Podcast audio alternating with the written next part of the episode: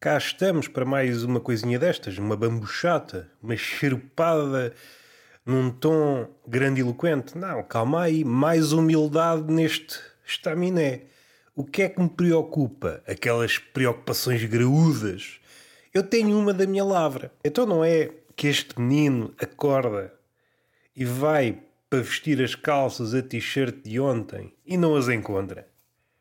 Percorri a casa toda primeiramente sem óculos e de seguida com óculos, que no meu caso faz toda a diferença.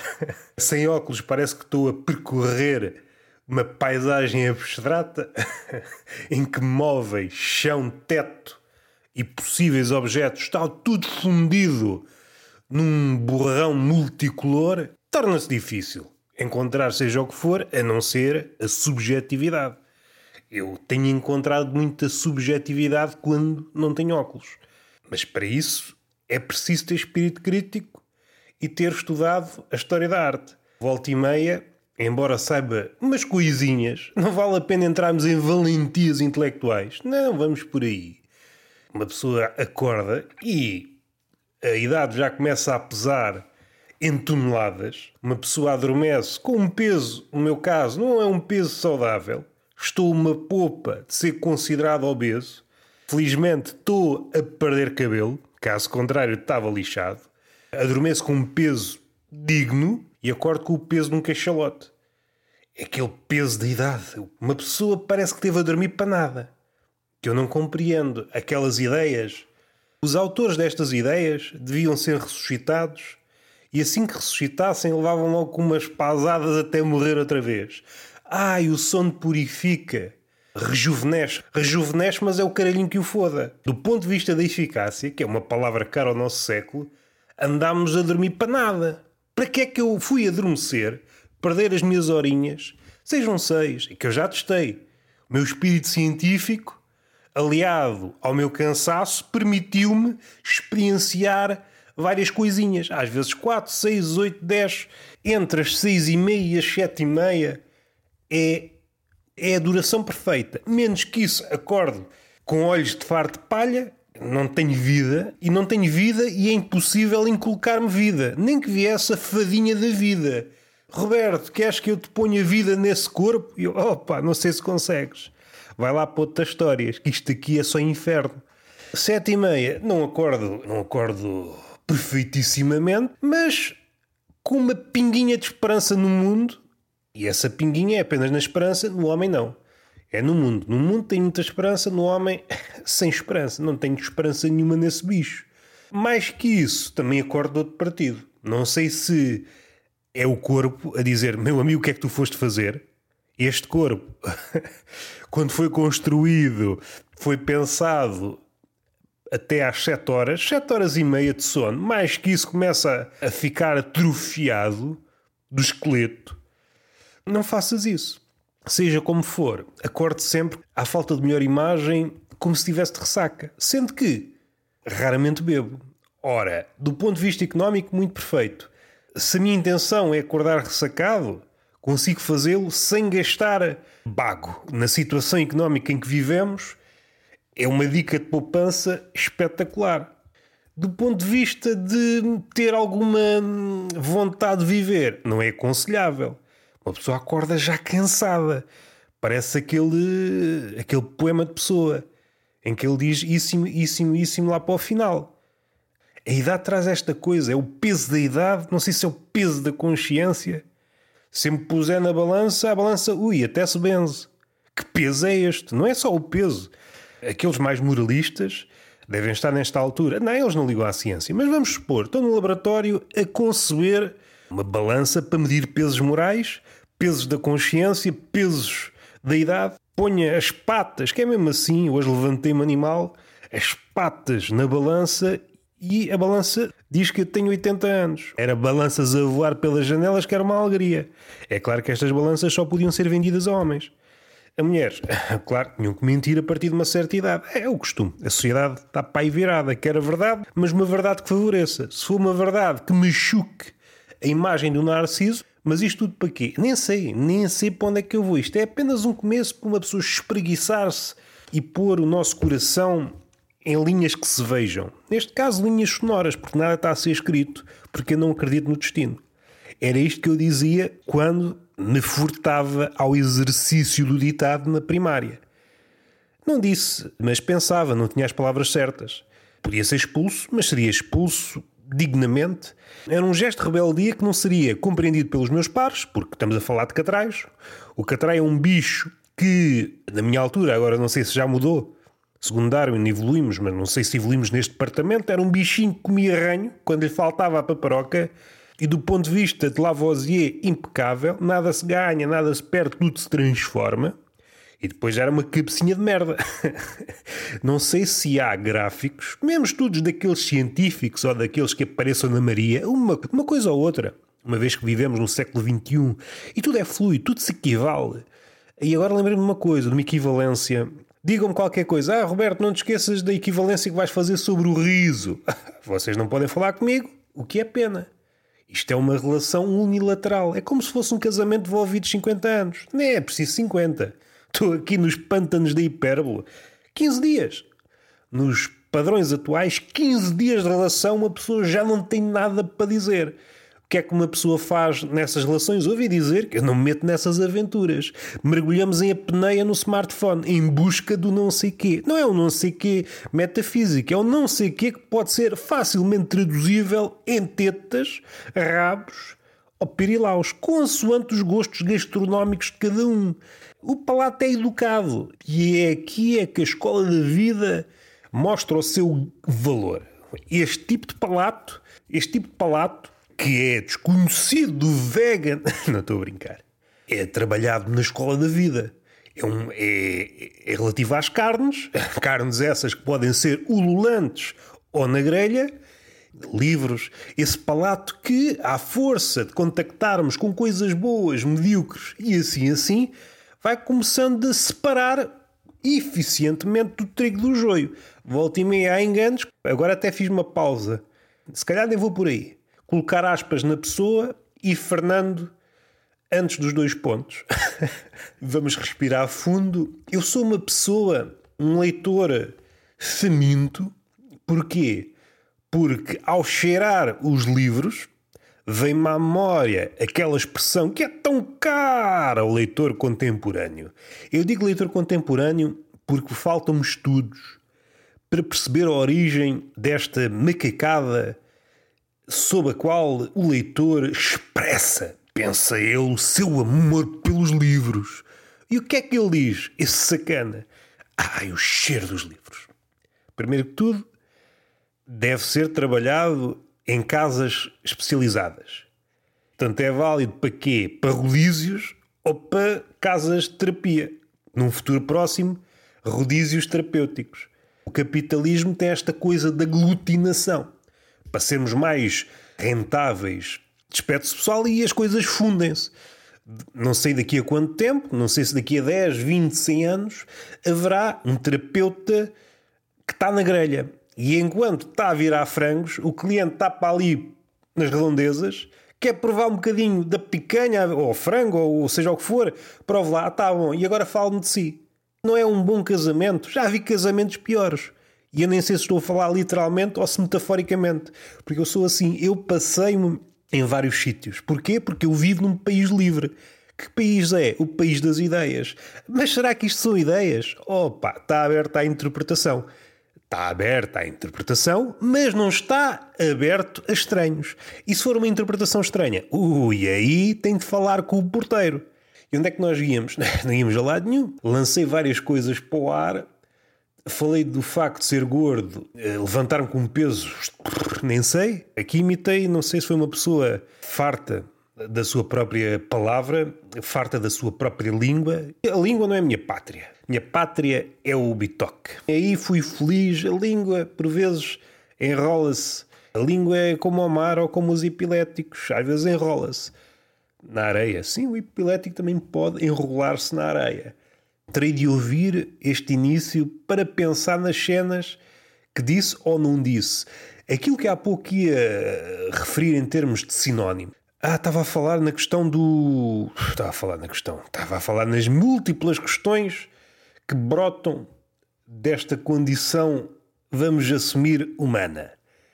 Houve uma altura, ali pós tempos, pós tempos de Aristóteles, mais ou menos, eu por acaso não sei se foi ele, até porque isto tem muitas nuances, do riso e a nossa relação com ele. O que é que nós podemos dizer assim de acertado? É difícil dizer algo realmente acertado, seja sobre o que for, porque há sempre múltiplas interpretações. Como disse o nosso bigodudo, que passou-se da corneta lá para o final da vida, o senhor, muitas vezes apelidado de Nietzsche, não há fatos, apenas interpretações. E outra frase, não sei se é original, não há calções, apenas vergonhas na rua. Não sei qual das duas frases é mais memorável, cabe a vocês decidirem. E a resposta será publicada no Patreon. Estou a brincar. Não tenho Patreon, não tenho Patreon, nem sei dizer Patreon. Pois é, por isso que eu não consigo exportar a minha lábia. Falo em português da Antártida, porque sou um homem gelado, tenho o coração gelado, e o meu público é malta que está em blocos de gelo, mamutes, pecheza que, por acaso, por um azar da vida ou pela sorte, podemos ir por aí. Se há aquelas ideias, não sei se com um fundo de verdade, porque eu tenho medo de ir ao fundo, só de olhar lá para baixo fico com vertigens, por isso não sei se há fundo de verdade. Epá, está a ser muita metáfora Estou a dar forte na metáfora e vocês, oh, eu só trouxe a cabeça do literal. Como é que eu navego nestas águas? É o riso indistinguível dos deuses. Como diria Homero. Sabem quem é que não gostava desta expressão? Ficou amoadinho, não gostou nada desta expressão. Foi o Sr. Platão. É provavelmente um dos principais detratores do riso. Esse bandido.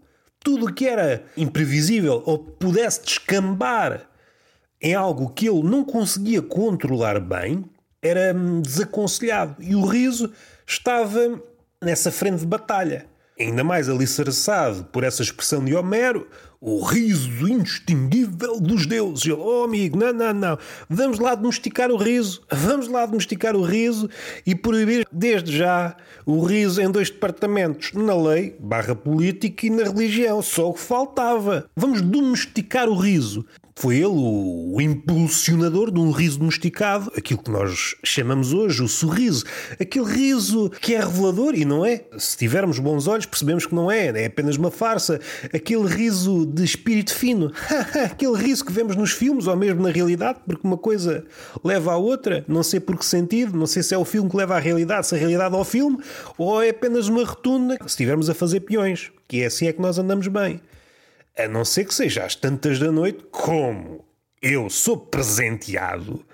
E digo-vos uma coisa, ou até vos digo mais. Não, não vos digo porque não há confianças para dizer mais que uma coisa. Digo-vos uma coisa. Se eu fosse portador de arma, ou mesmo de uma fisga, eu era rapazinho para metralhar essa bandidagem. Porque não há razão. Não há razão nenhuma. Não há razão nenhuma para uma pessoa pôr-se num carro, sair de casa. É porque há pessoas que saem de casa. Uma coisa é andar aí nos bailes, beber mais que a conta e pensar isto ainda é cedo de ir para casa. O bar fechou às duas, eu só quero estar em casa lá para as seis. O que é que eu vou fazer com este tempo? Nunca é uma coisa aproveitável. Nunca sai de um bar às duas da manhã, tem quatro horas para escrever um poema antes do sol nascer. Nunca. E é por isso que nós estamos a viver um período negro no que toca à poesia. o que é que o poeta, ou pseudo-poeta, pegando as palavras do Agostinho da Silva, que diz o homem caminha para, para o estatuto de poeta, para se efetivar, etc. É aquelas, aquelas coisas de pessoa que vive noutros tempos. Ora, o poeta em potência sai. Potência porque há possibilidade. É como aquela frase original de Aristóteles: o homem é o único animal que ri. Há aqui várias variações, por acaso já não sei qual é a original. Não quer dizer que ria, há essa possibilidade, porque há também a possibilidade do homem passar pela vida sem se rir. E é o que abunda por aí. Já não é caso raro. Voltando para este poeta em potência, quando o homem sai de um bar, de um baile, de um estaminé noturno, para simplificar e generalizar, um bocado a contragosto da turma contemporânea, ah, eu não gosto de generalizar, pois tu não mandas aqui nada, em vez de generalizar, o que é que a pessoa faz? Vai pescar num exemplo esconso que não representa nada e depois generaliza a partir daquele outlier. Então não era dar duas lambadas? Não era dar duas lambadas e obrigar a pessoa a frequentar aulas de estatística? e de ciência, ou ciência não, estudo do meio, da terceira classe. E já que vamos para aí, há uma, uma força ou um forcing, se vocês forem de fora, para usar como justificação ou causa todas as coisas, ou natureza todas as coisas, para utilizar o título do livro do outro. Grande amigo Lucrécio, um abraço para o Lucrécio se ele estiver, se ele me estiver a ouvir. Em princípio não está, mas claro, justificam a grandeza do homem pela proximidade com as drogas. E isto, primeiro é redutor e depois não é verdade. Não é verdade. Porque os exemplos que temos não é aí que nos levam. Não é para aí que nos levam. Saindo um pouco da arte, ou mesmo entrando, os autores, o Júlio Verne, de droga, o que é que eles comentam dessa viagem pelo país do Super Mario? Só vê cogumelos. Vêem coisas, ah, planeta estrelas do caraças. Oh, amigo, eu percebo que para ti isso seja extraordinário. Mas o que estás a comentar aparece nos livros da terceira classe de estudo do meio. Se estivesses com atenção nessa altura e não estivesses a pensar nos charros que irias fumar daí a 3 ou 4 anos, ias perceber que isso não é nada de especial. E pronto, está fechado. Não é uma viagem de Ulisses me faça, tem que ir por aí, porque esse caminho não é acessível via passo a passo. Não, isso é turismo fúngico. Já me perdi, não era por aí que eu queria ir. O que é que eu estava a pensar? Estava a pensar em Platão, Platão, trator do riso, Aristóteles, já riso não, não se pode rir da lei nem da política, ai ai, domesticar o riso. Sorriso, apareceu o chamado sorriso amarelo, primeiro tatatá, tá, e mais tarde, com Aristóteles, os pitagóricos também, o senhor Pitágoras também não era muito dado a rir. Havia estas fações muito por oposição a esta ideia original que o riso era uma coisa divina e depois expulsou-se.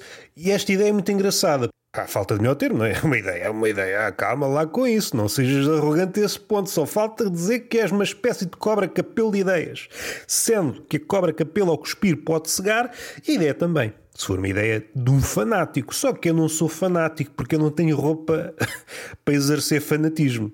Neste momento já abracei metaforicamente falando, ou mesmo, mesmo literalmente, com os copos certos, também abraço calções. Estamos no século XXI, uma pessoa pode falar abertamente, não há forma de recuar. Agora é vesti-lo, até não dá mais. Não há agora um momento, ei, agora vou vestir uma camisa de lã, outra vez, não.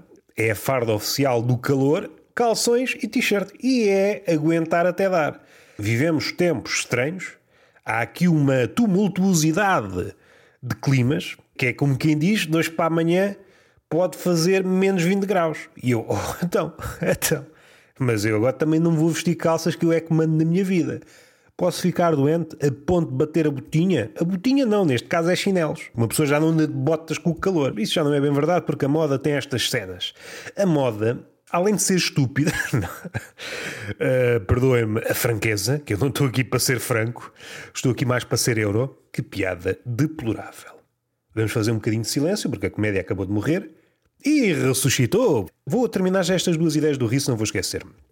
Surgiu esta ideia do riso para os lados de Mertland, não, para os lados de Aristóteles.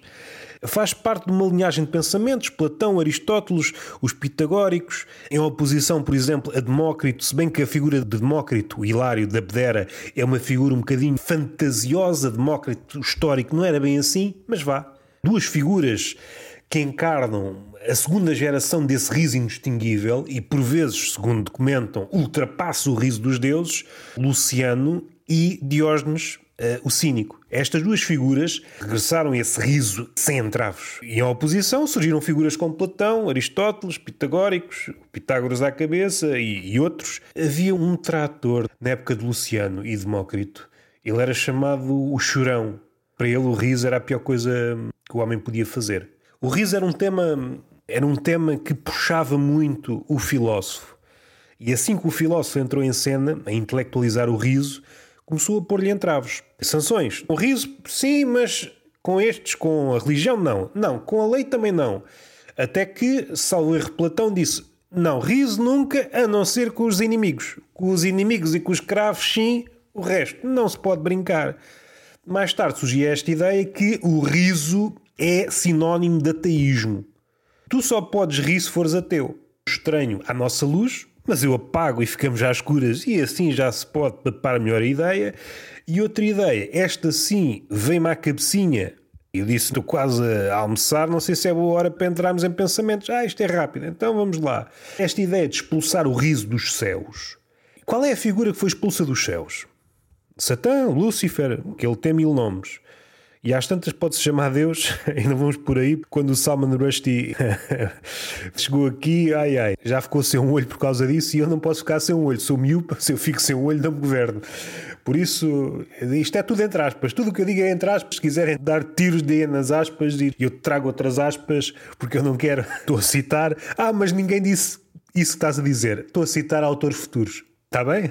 Porque eu sou um viajante do tempo. Não me matem merda desta ideia. Se querem me matar, esperem por uma melhor. Se faz favor. Se querem que eu faleça, esperem por outra melhor. Sejam pacientes. Sejam assassinos pacientes. Eu estou com formigueiro na ponta dos dedos. Estou aqui numa posição macaca. Tenho de arranjar aqui um suporte para o microfone e um suporte para a minha cabeça. Porque a minha cabeça é uma cabeçorra grande. E já que estamos aqui, já fechámos a questão do riso igual a ateísmo. Riso coisa de Teus, que é um aspecto que podemos explorar um, noutros âmbitos. Uma ideia poderosa e pode ser um, desenvolvida. Acho que até pode dar um conto ou um ensaio, etc, etc, como diz o nosso Saído, cujo apelido é a capital distrito do Algarve. É a merda disto ser de improviso. Já estás perdido, já estás perdido. Ah, a figura que foi expulsa dos céus, Lúcifer, e depois o riso expulso dos céus. Não será Lúcifer a personificação, o riso tornado bicho, tornado personagem? E de facto, aquilo que nós estamos a expulsar do céu, realmente, quando o cristianismo começou a ganhar força, o riso, e é uma das questões, e já, já falei aqui no Tertulia de Mentirosos, se Deus dos cristãos, se ele ri ou não ri, e mais uma vez entra a sensibilidade. O riso é entendido, as várias formas, como é entendido em cada época, depende das sensibilidades da época. Se é muito fixe rir, então o riso é a coisa melhor que existe. Se não é, epá, é condenável. E há estas flutuações, sendo que estas versões positivas ou negativas em relação ao riso subsistem em maior ou menor grau consoante a sensibilidade da época. De vez em quando surge uma coisinha ligeiramente nova, o riso anda hum, às carambolas entre o bem e o mal. O riso, enquanto coisa maléfica, Primeiro, há esta ligação entre o diabo. Esta ligação entre o riso e o diabo não é nova, já foi pensada. Há pouco falámos de Diógenes e Luciano, e muitos viam Luciano como o filho do diabo. Alguém que entrava e saía do inferno como lhe dava na gana. Até uma história apócrifa em que Luciano chega ao inferno e encontra Diógenes e aquilo é, uma, é um regabof. Esta relação não é, não é nova, já foi pensada várias vezes, sob diversos prismas, mas o que é novo é Será que o diabo não é mesmo o riso? O que é que perturba mais a ordem do que o riso? Ou, ou, em parte, na verdade, na verdade, o riso não perturba nada. É a imagem que o déspota tem em relação ao riso. Está a mostrar a sua pequenez. Ah, porque tem uma imagem mais ou menos movediça daquilo que é, magnificada até a loucura, como o riso tem este grão de imprevisibilidade, quando atirado para as massas, como se fosse um naco de carne, será que as massas ao contactarem com o riso, não ficarão fora de controle. E então, como o déspota não quer ver a sequela deste episódio, opta logo por cortar o riso. Mas parece-me que há aqui uma ligação mais profunda ainda do riso com Satã. Realmente, quem está no inferno, ou para utilizar a arquitetura de Dante, quem está no nono círculo não é o diabo, mas é o riso. E isto muda tudo. Se é a coisa que define os deuses, ou pelo menos pensarmos no riso arcaico, é claro que isto sofreu várias mutações, depois o riso foi retirado do Olimpo, foi para outros lados, etc, etc, e foi sendo relegado sempre para planos menores. Mais uma vez, a sensibilidade da época, a seriedade, essa pós-memória foi ganhando prestígio. Se o riso é sinónimo de ser ateu ou louco, desmiolado, ou seja o que for, do outro lado, o sério foi ganhando pessoa inteligente, erudito, etc., confiável. Mas para um olhar atento, sabemos que não há relação nenhuma entre as duas coisas. Aquele se ri à maluca não é mais ou menos estúpido do que aquele que enverga, que é mesmo como se fosse uma máscara, uma armadura, uma posse séria. Tudo isto são mistificações para as quais eh, devemos estar atentos. Sendo que ninguém está. Esta era uma das conclusões últimas de Luciano. Como é que o homem pode agir como age, com essa seriedade, quando na verdade não sabe nada sobre nada. Era risível. E no fundo, a nossa sociedade que vive atual, não é a dos gregos ou dos romanos, ou... e agora esqueci-me. O riso não tem esse poder. Também não sei que poder é que tem. É um grão de engrenagem e a engrenagem, se já estiver saturada de grãos de areia, pode realmente parar nesse momento. Por si só, não sei. Do ponto de vista literário, do ponto de vista artístico, parece-me sempre mais completo. Não estou a dizer que seja o eixo principal do riso, também não estou a descartá-lo como menor, não acho que estejam em sítios opostos, como a superfície e a profundidade, ou temas mais ditos eruditos e temas mais massas. Há formas de perverter isto tudo, e se nos tivermos apenas na superfície destas lutas, supondo que o tema amor ou morte são profundos, então o poeta mais oportunista, ou o escritor mais oportunista, ou o artista mais oportunista, ao debater-se em princípio com esses temas, vai fazer com que a massa percepcione como algo elevado, quando na verdade não é. Está aí à superfície desses temas. Quando o contrário, um poeta ou um artista pode pegar numa batata e ir ao fundo das coisas nessa batata. Há várias formas de entender isto. O facto de ir para a batata não faz dele também melhor artista. É apenas uma característica, é um ponto de partida. Mais uma vez, as dificuldades de tentarmos dizer seja o que for. Hoje há um, um juízo em relação à velocidade, muito por culpa do capitalismo, uma coisa veloz é uma coisa melhor. Não é. Uma coisa veloz é uma coisa veloz. Agora vamos pensar, vamos averiguar se realmente há essa qualidade, sendo que estamos em províncias subjetivas. Temos que estar munidos de vários critérios e com os mesmos critérios ver se uma coisa lenta realmente é melhor e uma coisa rápida é pior ou melhor este salto, como há pouco o senhor Aristóteles ou os primos dele, o riso é igual a teísmo, ou o riso é igual a loucura, ou a seriedade é igual a erudição, pode haver, mas não é uma ligação direta. Não é uma ligação direta. E quem recupera este riso demoníaco, e é engraçado a inversão do estatuto, primeiro o riso é a coisa mais divina de todas, há um escrito apócrifo. No início não era o verbo, no início era o riso. E provavelmente não faz mal recuperar isto. Eu acho que o riso tem aqui uma, uma explosão que está vedada a qualquer outra coisa que nasça do homem. Este lado imprevisível sair do molde, mais não é que a expressão da liberdade. E é aqui que a liberdade entra, e o seu contrário, a servidão ou um regime mais totalitário. Esta vontade de querer controlar o riso tem sempre uma raiz uma raiz totalitária. Há aqui qualquer coisa que nasce do medo, tal como Deus nasce também do medo, desta vontade de hierarquizar o mundo, etc, etc, como diz o nosso poeta. Nada é tão simples que possa ser dissecado numa palavra ou numa frase. E agora recordo-me, não é um episódio histórico, é um episódio à partida ficcionado que vê um gajo de longe para ver Demócrito para quem não sabe, Demócrito, além de aquilo que nós sabemos de Demócrito na escola, o pai do átomo, se bem que não foi o primeiro, acho que houve um gajo antes dele. Fora isso, houve aqui um episódio em que fiz menção a muitas obras, todas perdidas. Não sei se há fragmentos de uma coisa ou outra. É algo assustador o que ele pensou ou escreveu sobre. Eu já não sei se foi Plutarco. Sei que houve alguém que que fez menção a algumas das obras e algumas aqui, no caso de Demócrito, estamos a pensar em várias dezenas, dezenas largas, e sobre os mais variadíssimos temas, sobre tudo aquilo que possam imaginar. Isto para dizer o quê? Além de ser uh, apelidado como o Hilário da Abdera, isto é uma figura um bocadinho esticada, também já não temos forma de saber se é verdade ou não, mas aquilo que sabemos era apelidado de um dos sete sábios. Eu acho que o Epito servia uma das maiores cabeças de sempre a sua fome, a sua fome de conhecimento era tanta. Não há assim grande paralelo. É claro que os tempos são outros. Cada disciplina tinha de se preocupar com meia dúzia de coisas. Era fácil abarcar centenas de coisas.